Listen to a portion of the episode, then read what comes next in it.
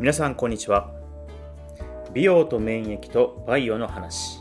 話すのは美容と健康の食品ブランドベニの開発責任者兼オーナーの中尾です。よろしくお願いします。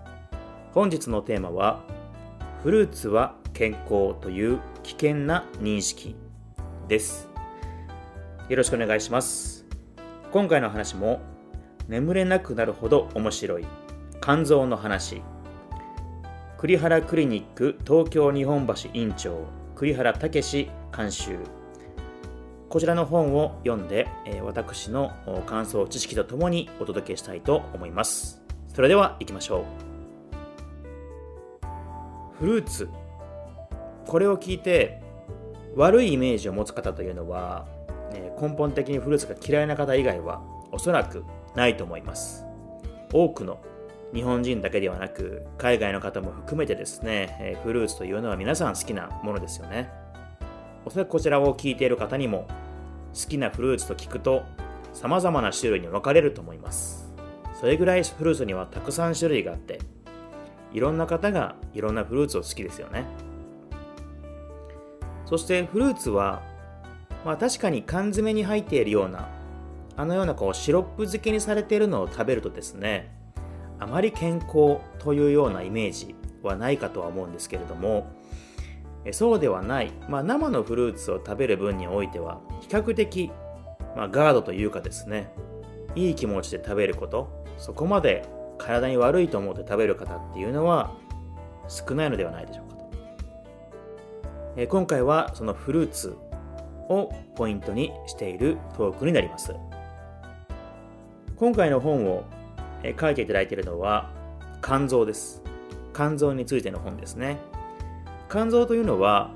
まあ、人間には様々な臓器がありますけれども、一番大きな臓器が肝臓と言われています。肝臓はさまざ、まな能力というか機能がありますよね。もちろんアルコールということもありますし、今回お話しているこの糖ですね。フルーツの中には果物の糖と書いて、えー、果糖が含まれておりますけれども、えー、こういったですね糖を分解してくれる。っていうのもこちらの肝臓というふうになっていきます。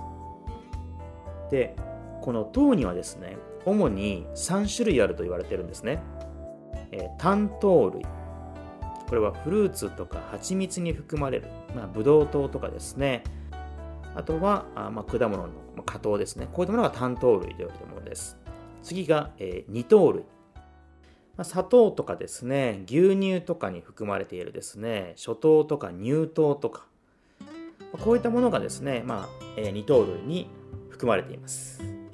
そしてもう一つが多糖類ですね。多い糖の類と書きます。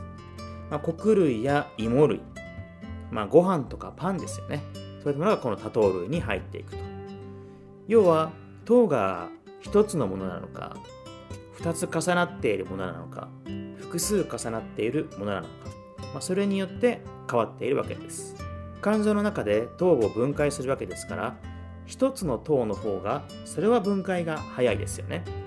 なので単糖類から二糖類多糖類と吸収率のスピードは変わっていきます。ちなみに点滴はブドウ糖を入れているんですけれども、ブドウ糖は単糖類になりますので、よく点滴を入れるとすぐ気分がスッキリする人がいるというのは、まあ、ここですよね。吸収が早いわけです。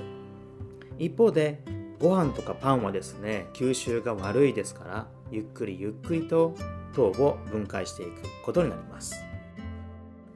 でここでですね、この同じ単糖類でも、この果糖とブドウ糖これどれぐらいですね差があるのかというのが一つあるんですね。というのも糖化というですね現象が要は糖を取りすぎるとですね血管や皮膚のタンパク質と余った糖がですね結合をして糖化砂糖の糖に、え、化合物の化変化の化ですね。糖化と書くんですけれどもこれが起きるんですけれどもこれはですねまあ、ものすごく近しいところでいくと老化の原因の一つにつながると言われています、まあ、皮膚のシワやたるみの原因の一つとも言われています。そしてこの果糖がブドウ糖よりも実は10倍糖化する確率が高いと言われてるんですね。ということは同じ単糖類でもブドウ糖であれば糖化は起こりづらいけれども果糖であれば10倍の力がありますからどんどん糖化が起こりやすいということになるんですよね。ですので例えばブドウ糖でいくと実はそこまでですね単糖類でじゃあ果糖とブドウ糖ブドウ糖の方がいいんだったらブドウ糖って何に入ってるのというとですね例えばパンもですね多糖ですから糖を分解していくと最後ブドウ糖が残るんですけれどもそれでもそれまでに多くの糖を分解していますから肝臓には負担がかかっているわけですよね。なので単独のブドウ糖で言えば例えばラムネとかがそれに当たると言われています。あとはブドウ糖のタブレットもありますね。よくですねチョコレートを食べて勉強の前にですね頭がすっきりするとかですね集中ができるみたいな話もありますけれどもチョコレートはですね、えー、2糖以上のものがほとんどですので、えー、必ずですね、えー、肝臓には負担がかかっていますのでお気をつけくださいと。はい、ちなみに今回フルーツは健康という危険な認識というのがタイトルにございましたが今からですね4つのフルーツを言います。皆さんの中でこれは健康だろうと思うようなですねものを順番に並べてほしいなと思います。1つ目バナナ。2つ目リンゴ。3つ目みかん。4つ目桃。いかがでしょうか？好きな果物もありましたさあ今お伝えしたこの果物もし 100g 食べるのであればどのフルーツが一番糖質量が多いと思いますか？よろしいでしょうか？実はですね今申し上げた順で多いんですね。なのでバナナが一番多いということになります。なんかバナナヘルシーな気がしますよね。なんかスポーツする方も事前にパクッと食べてたりとかなんか果物の中では比較的みたいな部分あるかもしれませんが 100g あたりでいくとバナナは 21g 約ですね。糖質があります。続いてリンゴ。りんごもねさっぱりしているイメージありますが実は 14g あります。続いてみかん。こちらは 11g そして最後桃。桃とかはですねものすごく甘いものもあったりするのでどうなのかなと思いましたが実は一番少なくて約 9g ということですね。なので、えー、こちらでですねやはり皆さんにお伝えしたいのは例えば今回のお話でまだ細胞というのはあまり出てきていないんですけれどもこれまでのトークでですね細胞のこともいくつかお話をしていると思います。例えば細胞もですね夜寝ている時にですね起きる細胞もあれば昼活動中に頑張る細胞もあるわけです。それぞれ細胞に役割というものがありますね。今回のフルーツもですね例えば吸収がですね早いということでいくとですね例えば朝朝食と一緒に食べると。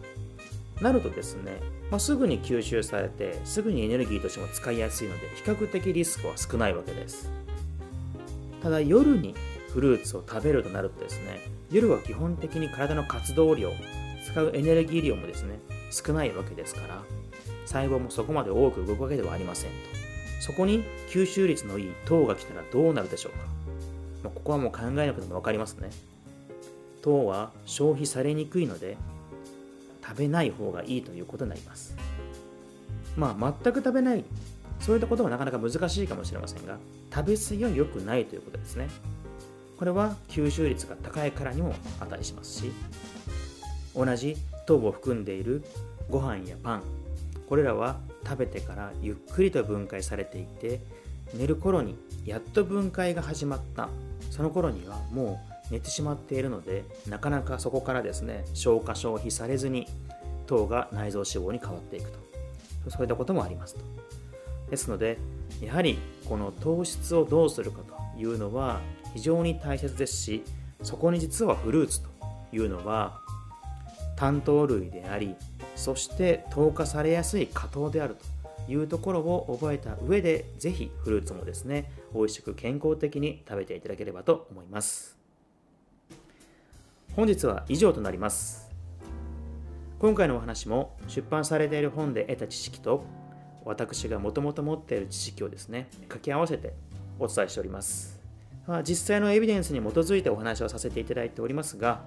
データの捉え方とかですね活用の方法は人それぞれでございますのでぜひですねご自身で良いところだけ情報を切り取って参考にしたいというところだけですね取ってもらえたらなと思います。それでは最後まで聞いていただきましてありがとうございました。またお会いしましょう。